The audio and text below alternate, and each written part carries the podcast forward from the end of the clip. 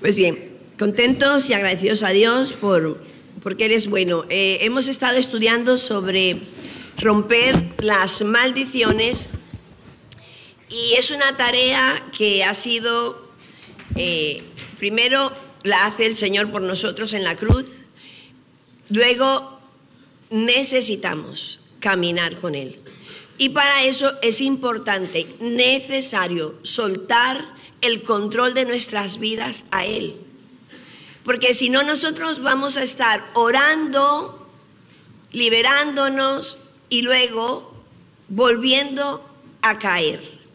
Ahora bien, lo importante es no perder de vista lo que Dios ha hecho en nosotros a través de Jesucristo en la cruz, pero es ir cada día luchando y lamentablemente tenemos que luchar, como Kike ha estado explicando, con la mente, con, nuestros pensamientos que cada vez, cada vez son más agresivos. Mira, esta semana en Londres ha nacido un niño con los ojos abiertos. No sé, Kike abrió los ojos, bueno, está en ello, pero Kike abrió los ojos eh, como a las dos semanas. No sé, y cuando yo lo veo con los ojos así, entonces David dice que es por el móvil, que están muy activados. Bueno, él dirá eso, pero a ver cuál será la verdad. Entonces, nosotros tenemos que saber que la batalla principal nuestra, la isla dice claramente, es que es nuestra mente, dejando la vana manera de vivir que traíamos de nuestros padres. Nuestros padres fueron buenos, pero de nuestra nación pudimos tener buenas niñeces, hemos podido vivir bien, pero tenemos que ir renovando constantemente la mente, porque la mente nos juega muchas pasadas y esas pasadas a veces pensamos que es el Señor. por eso nosotros tenemos que aprender, leer la palabra de Dios y aprender a vivirla. Por eso Hoy quiero contar, tenemos, es necesario darle el control de nuestra vida a Dios. También se puede decir caminando en el Espíritu. Y nosotros nos preocupamos mucho por lo que estamos viviendo a nivel de colegios, lo que está pasando en la sociedad. Pero cuando vamos a la palabra de Dios desde Génesis, desde el comienzo que Dios creó a Adán, Adán, gracias a Evita, va y desobedece. Y después dice la Biblia que en la época de Noé, dice que los hombres se iban cada vez dañando en su mente y se iban corrompiendo y dice que veían que las chicas, las mujeres, eh, eran guapas y ahí empezaron a hacer mezclas equivocadas, pensamientos equivocados tenemos que cuidar los ojos, siempre tendremos que cuidar el oído, siempre tendremos que cuidarlo porque muchas veces dentro de la iglesia, al no estar pendiente de que tenemos que trabajar con nosotros mismos, hacemos comentario, decimos cosas porque gente nuestra, servidores nuestros, líderes nuestros, nosotros mismos, solo vemos una parte de lo que estamos, decirlo, una parte de lo que hay, pero al decir esa sola parte, se queda incompleta otra parte y crea duda. Y la duda es el enemigo número uno de Dios. Adán dudó, el hombre dudó. A través de la historia, la batalla nuestra es la duda. Y lo primero que Dios hace es que escoge un pueblo. La Biblia dice que cuando escogió el pueblo, dice Dios en Deuteronomio 6, 6 al 9, dice, y estas palabras que yo te mando hoy estarán sobre tu corazón. Y las repetirás a tus hijos. Aquí hay madres, a que nosotras somos unas intensas, repetimos y repetimos, pero a veces es muy triste porque no nos oyen. por algo está escrito y las repetirás. Y dice, a tus hijos y las hablarás de ellas estando en tu casa, andando por el camino, al acostarte, cuando te levantes, y las atarás como una señal en tu mano, y estarán como frontales entre tus ojos, y las escribirás en los postes de tu casa y en tus puertas. ¿A que no somos tan intensas? ¿A que no hemos hecho eso? ¿Eh? Hay alguien que, que ha mandado... En mi casa no hay letreros que diga, cierra la puerta, saca la basura. No hay letreros. Yo me encargo yo de repetirlo. Dice, enséñales a diario, eso no es así, estás equivocado, eso no es así. Y quiero deciros, hijos, que nosotras nos cansamos el doble, el triple. Y ya cuando nos toca disciplinar, nos duele más a nosotros que a vosotros. Sí, eso lo dices toda la vida. Sí, cuando tienes hijos, se ríe, ¿no? Sabes que es verdad. Dios de su mano, cuando subió Moisés, ¿qué hizo con Moisés? Le dio diez mandamientos. Y ya cuando Moisés bajaba, ¿qué le pasó a Moisés? Dice, el primero, no tendrás dioses además de mí. No tendrás más dioses que yo. Y cuando bajó Moisés, ¿qué tenía? Lleno, ya tenía un becerro. A la primera ya tenía un becerro hecho y lo adoraban y cantaban y se quitaron los arcillos. Y Aarón, que era el líder número dos, ¿qué hizo? Obedeció al pueblo. Entonces, el corazón del hombre desde el comienzo es un corazón que se inclina. Dice, eh, cuando era tal la maldad que dice el Señor, Noé, has hallado gracia delante de mí.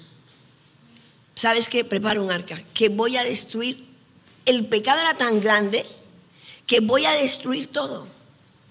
Y solo se montó Noé con sus tres hijos, sus mujeres y los animales. Y estuvo haciendo un arca, y dice la Biblia que le dio una señal, el arco iris, para decirle: Nunca más voy a destruir la tierra. Dice la Biblia que Noé era un hombre que dentro de toda la maldad que había, halló gracia. En Génesis 12.1 dice la Biblia que Jehová había dicho Abraham, otra vez, Dios vuelve a escoger un hombre. Porque Dios escoge un pueblo, pero no escoge un pueblo, escoge un hombre, una familia y hace un pueblo. ¿Os acordáis que antiguamente, antiguamente se decía que la familia era el núcleo de la sociedad? ¿Os acordáis aquellos que somos mayores? Yo no sé si ahora se dice eso, pero ahora sé tú. Lo que a ti te venga, hazlo. ¿Cómo te sientes? ¿Te sientes mujer? Ahí está lo del Titanic, ¿no? Primero los niños y las mujeres. Entonces se ve un hombre tirándose porque dice, yo me siento mujer. Entonces, Dios fue claro desde el comienzo porque Él sabía y la sociedad va cada vez a más. ¿Qué pasó?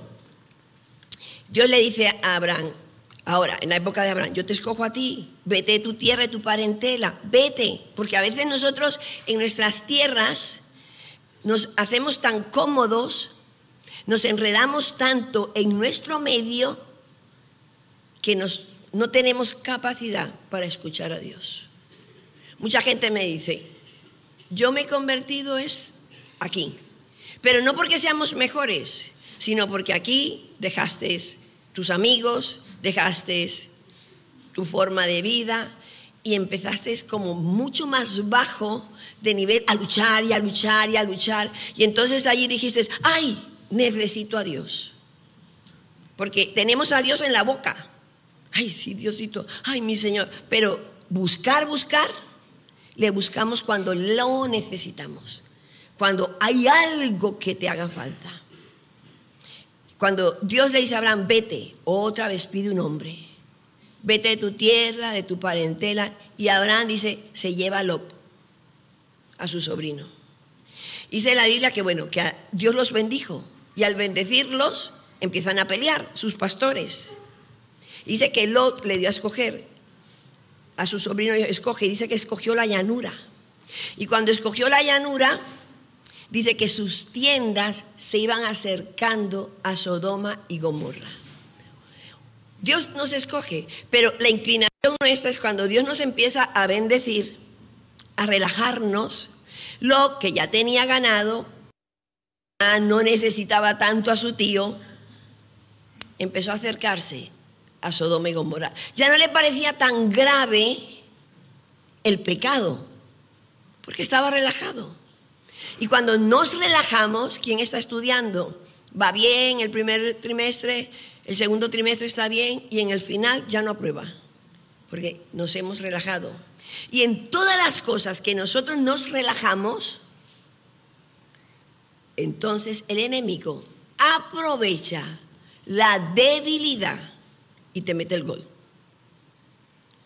A primero de mes hacemos el presupuesto. Habéis estado en finanzas esta mañana, ¿no?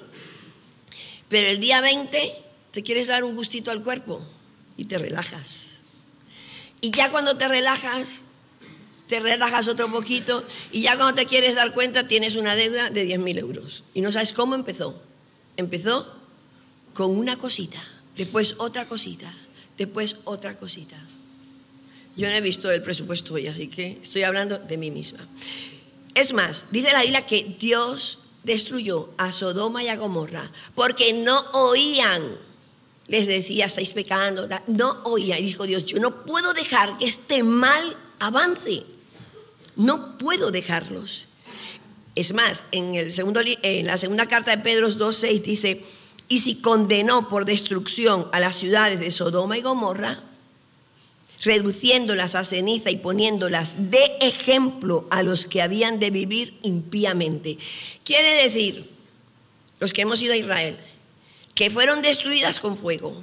Cuando vamos, el guía nuestro, que lo queremos mucho, dice, aquí cayó un meteorito y quemó todo esto en su pensamiento. Pero aquellos que creemos lo que la Biblia dice, vemos las montañas como calcinadas, vemos el efecto todavía, porque dice la Biblia, lo voy a dejar para que sirva de ejemplo. La segunda cosa que Dios quería, dice, voy a escoger un pueblo pequeño. Y es cuando escoge ese pueblo pequeño, dice, para que otras naciones que son, que son idólatras, que no me aman, son naciones que están en pecado, al ver a este pueblo, se conviertan y tengan la salvación. Y entonces Dios se inventa lo que se inventa, cosas muy raras, y dice que para que el pueblo clamara, se tuvieron que poner en aflicción. hay cosas que Dios permite en nosotros que no las manda, pero que las permite para que nosotros le busquemos. Entonces, no voy a dejar salir a mi hijo este fin de para que estudie. No voy a hacer esto.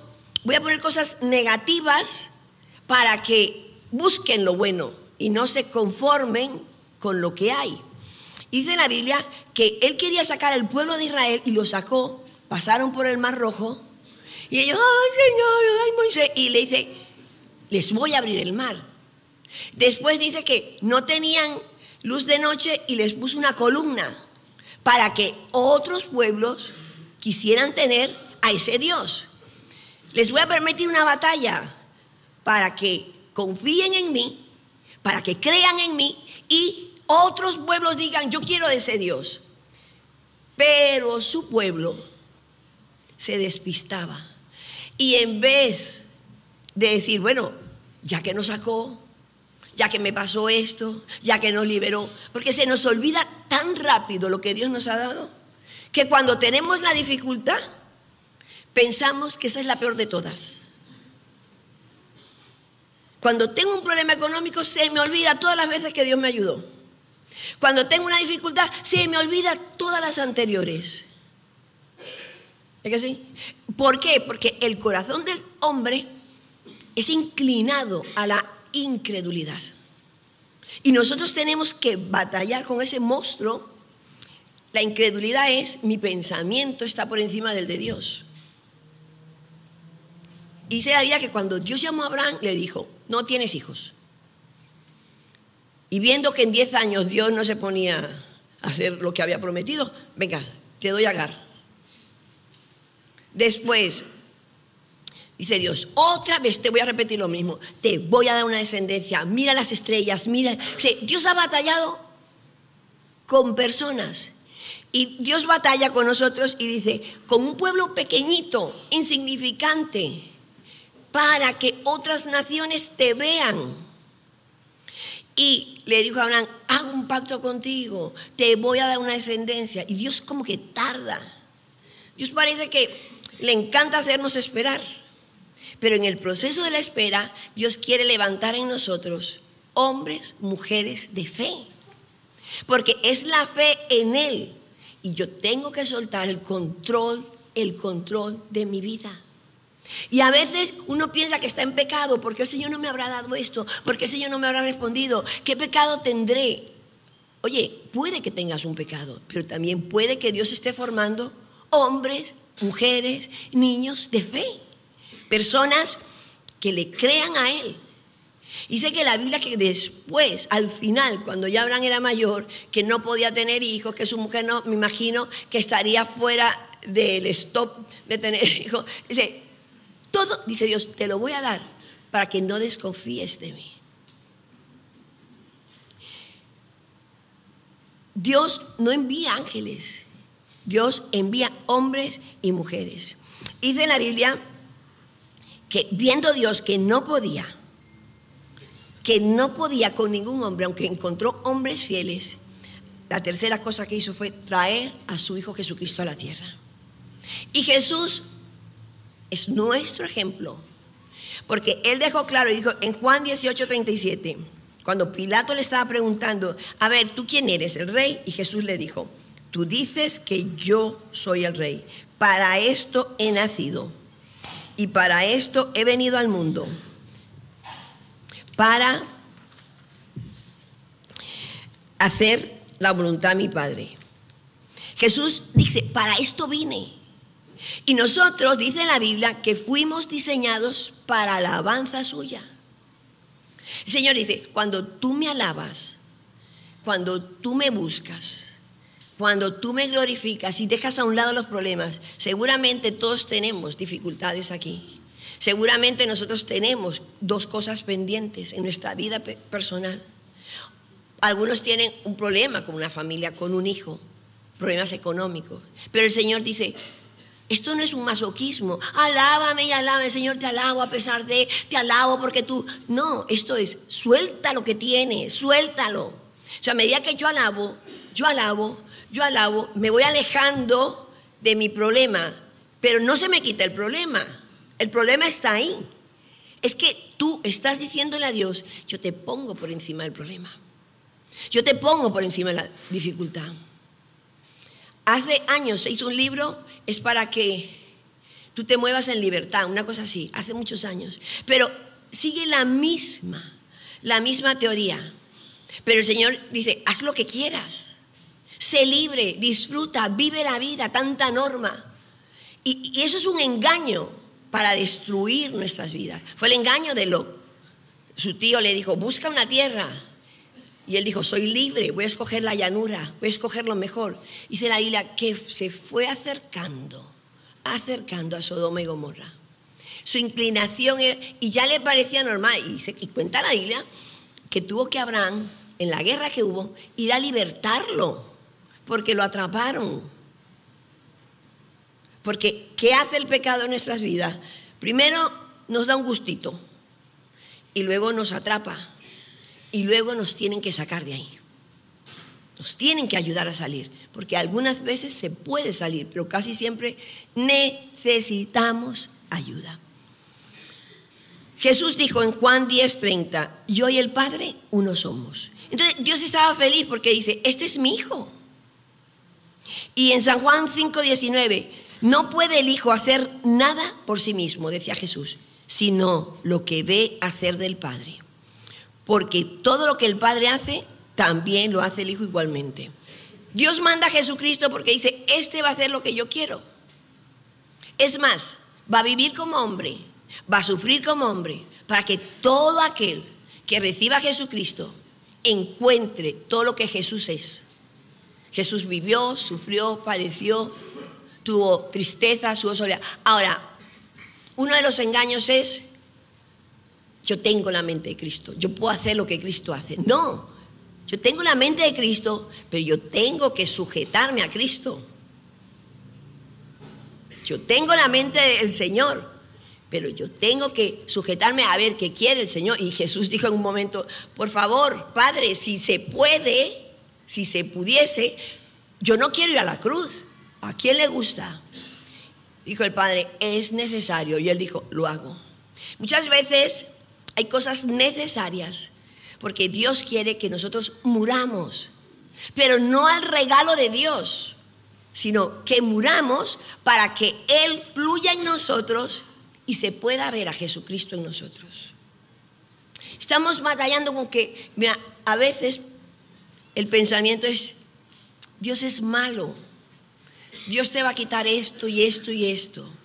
No, Dios dice su palabra que nos prueba. El pueblo de Israel dice que diez veces fueron probados en el desierto y diez veces fallaron. Pero fallan por la incredulidad. Y a veces nosotros estamos en la espera, en la prueba, en la dificultad. Y esa dificultad no es para hundirnos, sino esa dificultad es para crecer, para ser un gigante. Mira, cuando cogimos, compramos esta finca, entendimos que era de Dios. La tierra es buena, la gente era mala, me imagino que el ayuntamiento. Dice, y, y por 15 años esto ha cerrado. ¿Cuántas veces tuvimos que batallar? Nos equivocamos. Pero otras veces hemos hecho cosas buenísimas y no han funcionado. ¿Sabéis por qué? Porque no estaban en el corazón de Dios. Cuando nos casamos nos dijeron, es bueno esperar un tiempo para que te adaptes. Porque el matrimonio es dos, dos reinitos juntos, dos reyes, dos reinitas juntas. Entonces, ¿qué pasó? La idea es clara. No buscamos la voluntad de Dios. Oímos una buena persona cristiana que tuvo una experiencia X y le pareció bien que esperásemos. Y de repente en una palabra profética nos dice, Dios ha cerrado tu matriz porque no has contado conmigo. Yo digo, ¿en qué me he contado? No me has preguntado a mí. ¿Dónde está escrito que tienes que esperar dos años? Ahora, ¿qué es bueno esperar dos años? Pregúntale al Señor si es bueno o no es bueno. No era que Dios no quería darnos familia, era que desde el minuto cero Dios quería que aprendiésemos a preguntarle. Y yo le decía aquí que antiguamente siempre decía, ¿qué te ha dicho el Señor? ¿Os acordáis? ¿Qué, ¿Qué te ha dicho el Señor? Nada, pero esto es tan bueno que lo voy a hacer. Hay planes que se han frustrado en nuestras vidas porque eran buenísimas, pero no era lo que Dios quería para mí. Y entonces, ¿sabéis qué me pasó? Aprendí a preguntar. Y me he vuelto una preguntona. ¿Qué hacemos con esto? Oremos, preguntémosle al Señor. Porque a veces todo se ve como, wow, por aquí me meto. Y no iba por ahí. Y no es malo, no es horrible, es bueno, me lo aconsejan. Si no está escrito, es bueno preguntarle al Señor. Y en ese caminar triste, he aprendido a depender de Dios. En ese caminar de cosas que se quedan en la mitad del camino, he aprendido a decirle al Señor, ¿qué hago? ¿Qué no hago? Jesús era claro, Juan 5:30, no puedo yo hacer nada por mí solito, por mí mismo. Según oigo, así juzgo. Y mi juicio es justo porque no busco mi voluntad, sino la voluntad del que me envió, la del Padre. Y hay un versículo que me gusta muchísimo. Dice la Biblia, los planes que tengo acerca de mí, de ti, son los mejores. Porque tengo un plan de bien y no de mal para tu vida. Y después es espectacular, dice, para daros el fin que anheláis. Quiere decir que Dios quiere darme lo que yo anhelo, pero muchas veces no es la forma en que yo pienso. Se dice la Biblia, los planes que tengo acerca de los hijos míos son mejores de lo que ellos piensan, pero les quiero dar lo que anhelan. Entonces yo digo, wow, Dios es muy bueno. Y batallo con ese pensamiento cuando veo, no, no, no, no, no. Cuando veo todo eso, digo, Dios tiene algo que no veo. No sé si os pasa alguna vez. Entonces Jesús dice, bueno, he cumplido mi propósito, voy a morir en la cruz. Y aquí se queda todo. Dice, no, ahora yo me voy. Y dice la Biblia en Juan 16, 7. Pero yo os digo la verdad, os conviene que yo me vaya. Porque si no me fuera, el consolador no vendría a vosotros, mas si me fuere, os lo enviaré. Quiere decir que Dios dijo, yo les tengo que dar de mi espíritu, del espíritu de Cristo, del Espíritu Santo, para que ellos tengan el poder interior. La canción de, yo he buscado en muchos sitios, pero hay un fluir dentro de mí, es el Espíritu Santo. Jesús pasó por todo para que yo dijese, en ti soy vencedor. Y aunque caigo, me levanto, caigo, me levanto, me levanto, me levanto, me levanto, de vez en cuando me caigo, alguna vez me caigo, pero no es para vivir en el suelo. Si yo me estoy equivocando constantemente, yo quiero que sepas que no es que lo estás haciendo mal, no lo estás haciendo mal siempre, es que a lo mejor no lo estás haciendo con el Señor.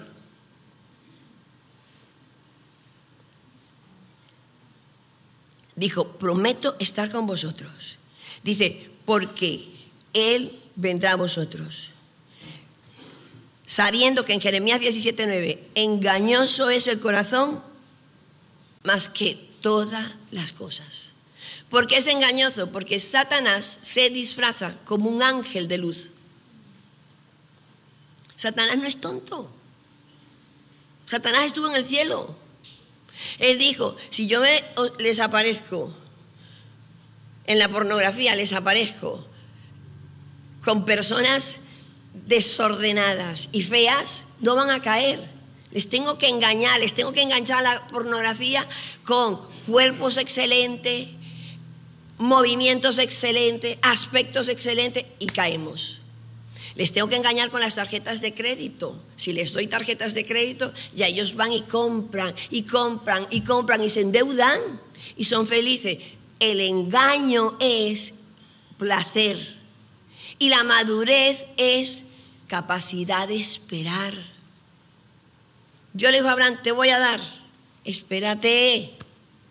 Te voy a bendecir, que te esperes.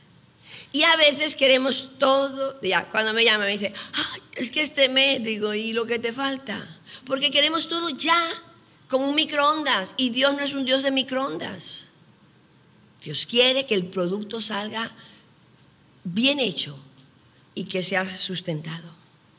Queremos todo de ya para allá, no nos gusta esperar, queremos hacer las cosas a nuestra manera.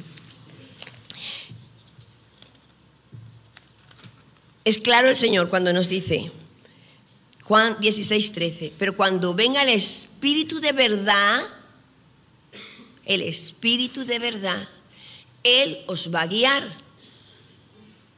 Él os va a guiar a toda la verdad. ¿Dónde tengo yo? Una pregunta. ¿Dónde tengo yo el conflicto? ¿Dónde tengo la preocupación? ¿Qué dice la Biblia? ¿Dónde está mi conflicto? Mire, me gusta hablar sin ver. Me gusta oír todo lo que dicen. ¿Dónde está mi conflicto? ¿Qué dice la Biblia? Y si no lo tengo claro, dice el Espíritu, dice, mis ovejas oyen mi voz. Tenemos que aprender a escuchar, a diferenciar entre mi pensamiento y el pensamiento de Dios. Dice la Biblia que todo el que se humilla lo encuentra, todo el que le llama le halla. Todo el que le busca no va a salir decepcionado. Mis planes son planes de bien. ¿Por qué nos va como nos va? Ay, aquí sufriendo por causa del Señor. ¿Qué es el Señor? Brutos, somos brutos. Sufrimos porque nos creemos a nosotros mismos. Dice, porque Él, dice, no hablará por su propia cuenta, sino, lo que, sino que hablará todo lo que oyere y os hará saber las cosas que han de venir. Y por último, ¿cómo le puedo dar a Dios el control? ¿Cómo se lo puedo dar? El Espíritu Santo va a estar en nosotros, pero para eso tengo que usar las armas espirituales. Yo tengo que aprender a orar cada día. Mira, hay células tan aburridas. No sé en qué célula estás tú. Porque no oramos. Y claro, tú te juntas con una persona un año, dos años, tres años, cuatro años, cinco años, pero has hecho así, ¿eh? ¿Cuál es tu célula? ¿Quién es tu líder? Chique. Ah, está todo dicho. Entonces, nos queremos, pero llega un punto que si vivimos todo el tiempo en lo natural, qué pereza de célula, qué aburrimiento. Si no tenemos al Señor, que es nuestra pasión, se acaba todo. Se acaba todo. Porque necesitamos hijos de Dios, líderes, misioneros, pastores, todos. Necesitamos depender de Dios. No somos llaneros solitarios. Eso, eso fue una película tonta. ¿Eh? No somos eso, dependemos del Espíritu Santo. No, Dios es mi jefe. Yo y el Señor, que no, los rebeldes nacen en el infierno. Si a ti te dicen que pongas el agua al revés, pon el agua al revés. ¿A ti qué más te da? ¿Qué más nos da obedecer y creerle a Dios? Pobrecito Abraham, cuando llega al cielo, te dieron un hijo viejo. Le dirían, mira ese viejo chocho con un niño. Yo me imagino el cuadro. Y Sara ahí cuidando al niño. Pero si Dios quiere, Dios es Dios. Y dice, y todas estas cosas están escritas para que aprendamos a esperar. Dios ha hecho milagros en nosotros. Dios nos ha bendecido, nos ha guardado, nos ha provisto, eh, nos ha dado de todo. Nos cuesta tanto. Hay un lugar donde no podemos darnos el gusto de perderlo de nuestras vidas. Mateo 6, 6. ¿Pueden subir los músicos? ¿O están desayunando? Ay los músicos. Mas tú cuando ores, hay un lugar que va más allá. Les tengo un poquito de cariño, ¿no? Nata, Nata que, es, que son los artistas. Wow, el Señor está conmigo. Yo canto y tiembla el mundo. Mira, una vez, os tengo que contar porque no son ellos. Estábamos en el otro sitio y salió la alabanza de mal. Salió fatal, no estabas tú, Javichi. Si hubieras estado tú, otra cosa sería. Kike andaba por ahí y salió tan mala alabanza. Y cuando salgo a la cafetería y quiero tomarme un café, no, puedes subir. Es que este es nuevo y está asustado porque... Que se asuste. Y digo yo, qué mal habéis tocado. Es que no nos hemos podido poner de acuerdo. Digo, ah, ¿no? ¿Y eso? No, porque no sé qué, no sé cuándo. No toquéis más, que en la segunda reunión vamos a poner lata se ve. Sí, Dios sí, porque es que mira, los de la lata están ungidos. Y la segunda reunión salió bordada. Porque ni se pelearon los músicos de los CDs. Cantaron bien. Los mandábamos bajar la música y bajaban la música. Obedecieron. Porque qué bueno es aprender a depender del Espíritu Santo aprender a moverse en el Espíritu Santo. Y no importa que te salgan cuatro cosas mal, pero te van a salir muchas bien. Y si no te salen bien, estás ahí esperando que tu mano está cogida el Señor. Mateo 6:6 dice, cuando tú, tú cuando ores, entre tu aposento, cerrada la puerta. Tú has orado, sí, de camino al colegio, oro con mi hija. Ah, muy bien. Yo antes vigilaba a Kike, al principio, hace 38 años. No, lo vigilé un año, 39. Y yo decía, tú no estás leyendo la Biblia. No me contestaba. Bueno, ahí está pintado. Después me entero que él llegaba en el despacho, tenía como 10 Biblias.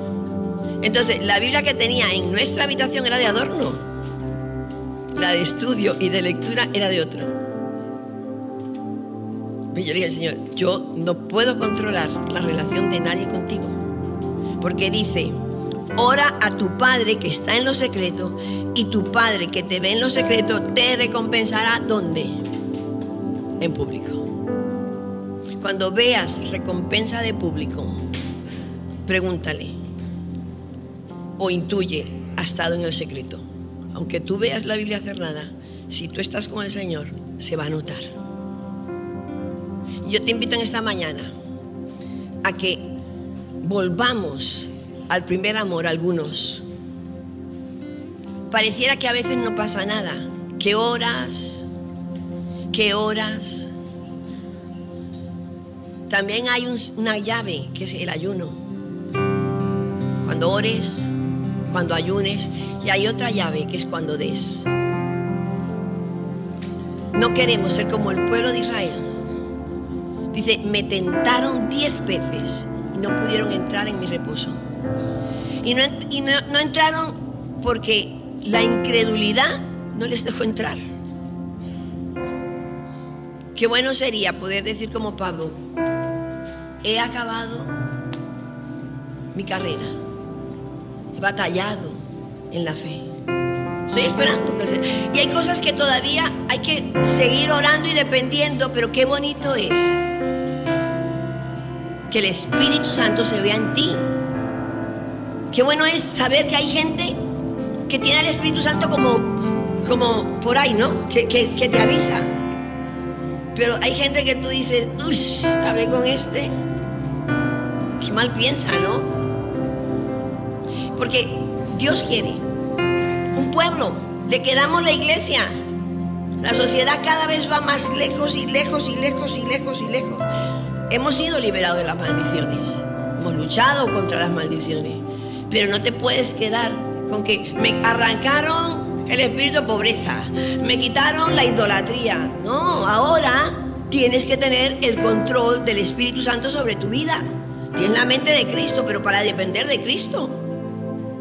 Espíritu Santo, ¿qué hago? ¿Por dónde voy? ¿Qué digo? Y le digo al Señor, ¿cuántas veces he pensado, voy a orar, voy a esperar, y en el camino me he cansado? ¿Cuántas veces no me he cansado y tú me has dado recompensa? ¿Y cuántas veces he hecho lo que he querido? Y así me fue. Dios es un Dios de amor, pero Dios es un Dios de orden. Y Él quiere que el remanente que somos nosotros, como decía aquí, que no, no, nos creamos todo. A veces la religiosidad a nosotros nos, nos estorba. Nos estorba porque Dios nos da dones y queremos que nuestros dones funcionen. Y a veces nos pasa como Abraham. Yo le digo a Moisés, yo yo, te voy a usar, Moisés, tú vas a libertar al pueblo. Y Moisés se sacrificó, se fue a vivir en casa del faraón y un día dijo, voy a matar al egipcio. Y dijo Dios, no es la forma, no es el tiempo, eres el hombre. Y qué bonito lo que Dios le dijo a Abraham. Bueno, lo has hecho mal, también haré de Ismael una generación, pero voy a volver a renovar mi pacto contigo. Y te voy a dar, mira, mira las estrellas, te voy a dar lo que te prometí. Porque Dios no cambia sus planes. Dios no los cambia. Porque dice, no soy hijo de hombre para arrepentirme. Los planes que tengo acerca de vosotros son planes de bien. No hemos venido hasta este lugar atraídos por nosotros mismos. Ojito. Hemos sido arrastrados por el amor, la misericordia, por el Espíritu Santo que está en la tierra. Porque otros oraron en el secreto y Dios dije, Dios dice, le voy a engañar, le voy a decir que hay ajiaco que vayan a comer. No, no, no, no, no. Les voy a engañar, que va, que la lleve. No, no, no, no, no. Hay un secreto donde Dios se compromete, se compromete a responder. Vamos a orar. Señor, primero que nada, hemos cantado, te hemos adorado pero nos queremos arrepentir de haber hecho tantas cosas a nuestra manera, cosas buenas, cosas que me sirvieron hace un año, tres años, cuatro años. Yo me arrepiento de mi incredulidad, porque oigo que tú eres bueno, creo que tú vas a responder, pero se me olvida. Y mi pecado es la incredulidad, Señor. Diez veces te falló el pueblo, dice, y no entraron en mi reposo. Y ese pueblo que tú escogiste, que está vivo, pueblo de Israel, pequeño, que vio tus maravillas, se le olvidó.